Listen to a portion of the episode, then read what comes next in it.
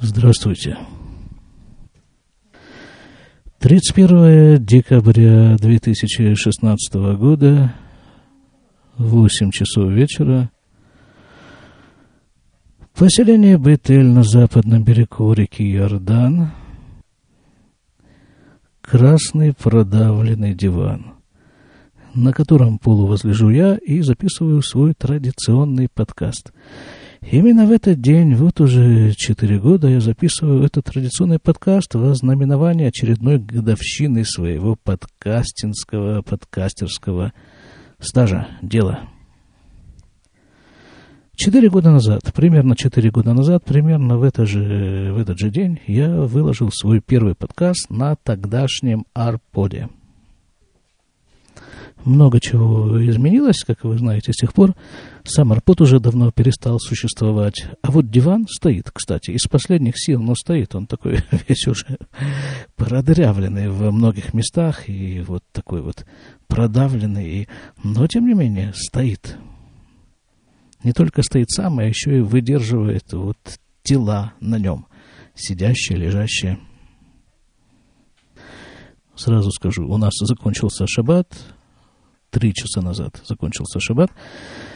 И жизнь семьи в самом разгаре, там вот если слышите звуки на фоне, то эта семья как раз, она, она живет полнокровной жизнью. Вот там сейчас что происходит? Двое детей размешивают чего-то там в миске. Это, это у одного из моих детей такое хобби кулинария. Он вот там вот смотрит всякие... Да, вот это он там машет какой-то штукой специальной, которую размешивают. Он смотрит всякие ролики в Ютьюбе, всякие поварские кулинарные ролики, и потом готовит и кормит нас, и кормит, и кормит, и кормит всякими блюдами изысканными.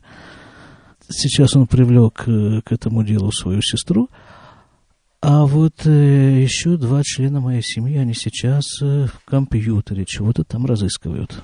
Не исключено, что скоро мы услышим результаты этих поисков. Еще одно мое дитё где-то в дороге скоро появится, и мы зажгем, наконец мы зажгем, уже когда соберемся все вместе. Ханукальный светильник. Сегодня последний день Хануки. Об этом я тоже расскажу в отдельном подкасте. Так вот, да, о подкастинге. Последнее, последнее время я как-то зачастил, как бы застрочил, даже я бы сказал, с подкастами. Как сказал чаймастер, просто из пулемета. Они выскакивают, ну, такое, такая ситуация. Потому что дома писать практически не получается. Я записываю подкасты на работе и о работе. Хотя, ну, не самое такое... Я бы, честно говоря, предпочел заниматься этим по-другому. Ну, вот, и, вот и такая ситуация пока. И где-то примерно раз в неделю, примерно, я выпаливаю этот самый подкаст с работы. А сейчас такое произошло такое событие. Для начала произошел Международный день чая, о котором я говорил. И чаймастер, он же чаймастер, да, вот под, под это дело он э, устроил грандиозное радиопредставление – 16-часовой радиоэфир. В живом эфире, не в живом эфире, там много чего было, и я в том числе там был. И вот, я не знаю, может быть, это заразное явление, может быть, это я оттуда заразился, поучаствовав в нем. Но у меня получился такой тоже микромарафон с Ханукой. Каждый ханукальный день, а Ханука длится 8 дней, сегодня 8, как я уже сказал, так вот, каждый день, кроме субботы, которая была у нас вчера, я выдавал подкаст про Хануку. Каждый день. Такого еще со мной не было. Явно это днем чая навеяно. Кроме того, раз в две, в три недели выходят подкасты еще в одной линейке сказочной истории Рабин Ахмана, чем я особенно дорожу, несмотря на сравнительно небольшое количество слушателей – и судя по тем э, скудным комментариям, которые приходят э, в ту линейку сказочной истории Раби Ахмана, слушатели там подобрались, ну, как нужно, нужные слушатели, понимающие ситуацию. А это главное в нашем подкастерском деле, чтобы слушатели понимали. Пускай молча, они могут быть такие молчаливые. Видимо, большинство моих слушателей, они такие ребята молчаливые, немногословные. Из них э, выдавить слово ни на бумаге, ни в качестве комментариев э, удается очень редко. Ну, ничего, нормально, да. Я смотрю там по статистике, ничего, вполне, вполне. Удовлетворительные результаты. Наверное, это все-таки вещь такая немаловажная, статистика. И я так подозреваю, что вот многие подкастеры, которые, в общем-то, прожили какой-то свой значительный кусок жизни в подкастинге и выдали на гора какое-то количество подкастов, вот после кончины Арпода они как-то так э, тоже постепенно, постепенно, постепенно заглохли.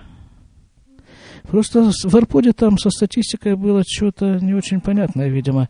Поэтому, ну, ну, не знаю, как-то там что-то много, слишком много было этих всяких прослушиваний. И когда после арподовской статистики ты выходишь на самостоятельные рельсы и видишь, что статистические данные упали раза, не знаю, в 3, в 4, в 5, то это обескураживает. Но какое-то время еще трепыхаешься и видишь, что, в общем-то, ситуация мало поправляется. Ну и, и, и это, и думаешь, а, собственно, зачем? А, собственно, для кого?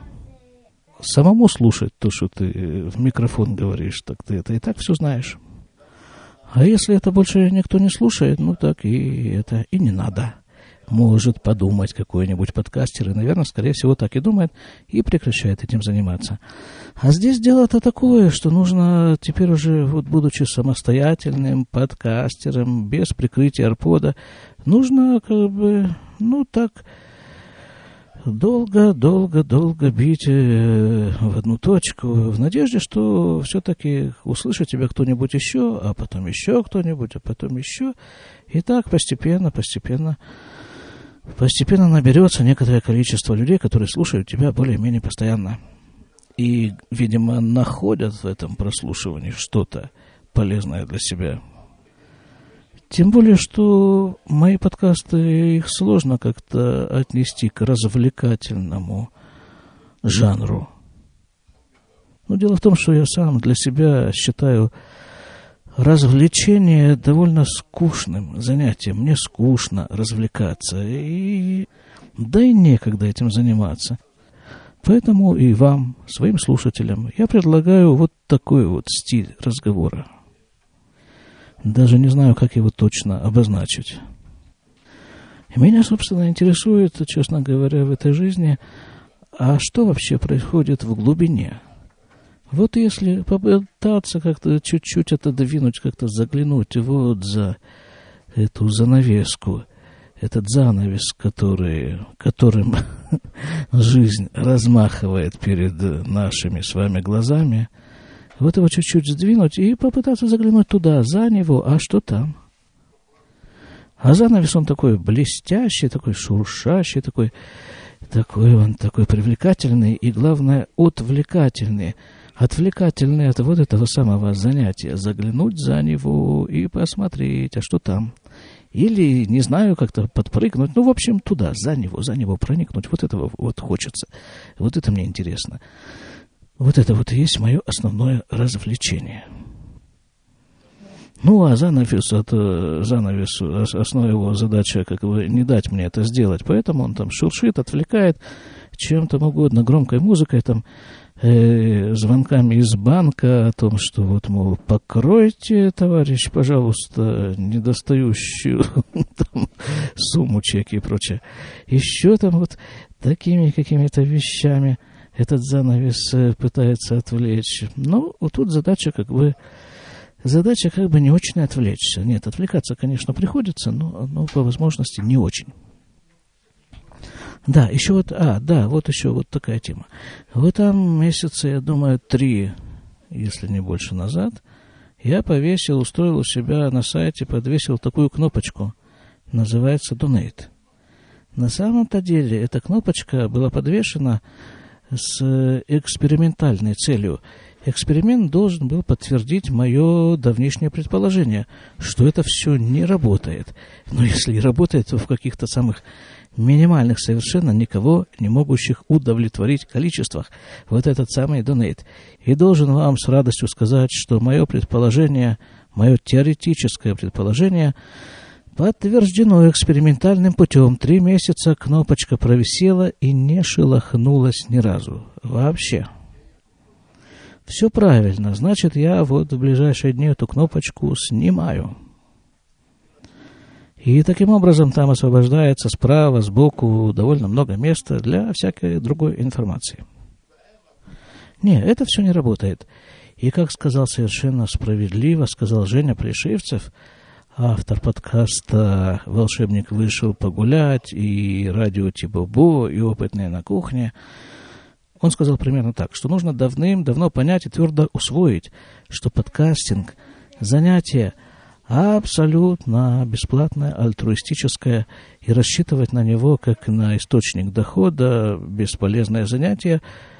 Но я должен, воз... я должен возразить, что это не совсем так, и известно в Израиле, я говорил уже об этом, если я когда-нибудь все-таки соберусь отредактировать и выложить этот подкаст, который я записал где-то месяц назад, подкаст очередной Выпуск о израильском подкастинге. Есть примеры в Израиле, когда люди постепенно делают подкастинг своим основным занятием и кормятся этим. Ну, видимо, не только сами кормятся, потому что там в конце каждого выпуска у них э, излагается длинный довольно список людей, которые, эти вып... которые этот выпуск делали.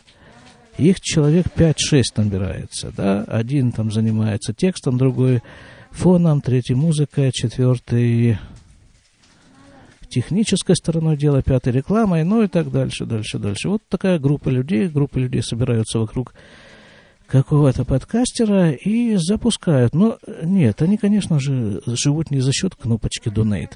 Этих кнопочек, по-моему, ни у кого из них нет. И даже не за счет рекламы. Хотя там проскальзывают э, рекламы время от времени, но как-то как из текста видно, что это, это не является их источником дохода. А источник дохода такой, насколько я понимаю, они заключают соглашение с какими-то организациями, да, вот э, выпуск, скажем, серии радиопередач, серии выпусков на определенную тему. Ну вот, скажем, Э, Юваль Малхи, по-моему, этим занимается, да? Его подкаст «Ктаимба история», отрывки истории. Вот у него выходят тематические, тематические серии подкастов. Неизвестные герои, допустим, или там что-то там еще у него такое было. И он там говорит, что он этим занимается э, по заказу такой-то организации, этим занимается по заказу такой-то организации. Ну, он довольно активный такой парень, довольно такой. И технически неплохо у него это все выглядит. Есть такие подкастеры, такие вот группы, которые или целиком перешли на английский язык, или частично перешли на английский язык, тоже из этих же соображений. Ну, то, что им заказывают, то они и излагают и на заказанном им языке. Ну, а вот ребята, которые находятся в таком свободном плавании, в таком подвешенном в отношении подкаста состоянии, они вот, видимо, так и, и поступают. Они вынуждены очень много работать, чтобы прокормиться, но где-то там урывками в свободное время, вот так вот возлежа на диване, или вот так вот там где-нибудь в поликлинике, там в промежутке между пациентами, что-нибудь умудриться записать. Так по-быстрому, так, чтобы никто не слышал, не видел, как-нибудь на ходу это все отредактировать и выплеснуть, выплеснуть прямо в уши слушателя. Буду очень рад, если ситуация изменится и удастся уделять подкастингу намного больше времени – Пока надежда остается надеждой. Спасибо и на том, что это хотя бы вот так вот, хоть как-то вот так вот двигается. Но именно эта ситуация дает вот так вот, э, вот так, в таком пулеметном темпе, скажем, выстреливать э, по одному подкасту в день, как было в течение последней недели.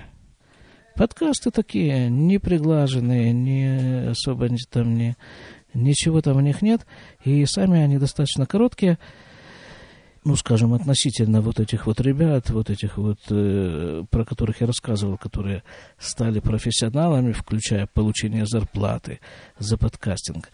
Так у них подкасты выходят часовые, раз в месяц. Нет, есть такие, которые делают чаще, но там просто команда больше часовые раз в месяц, и такие они очень вычищенные, такие приглаженные, прилизанные, такие, ну, классные такие подкасты, такие с музыкой, там, с фонами, там, с интервью, с многими интервью. Этот же самый Юваль Малки, он летал куда-то в Австрию и брал там интервью. Это у него серия идет про э, войну. Интервью с участниками войны.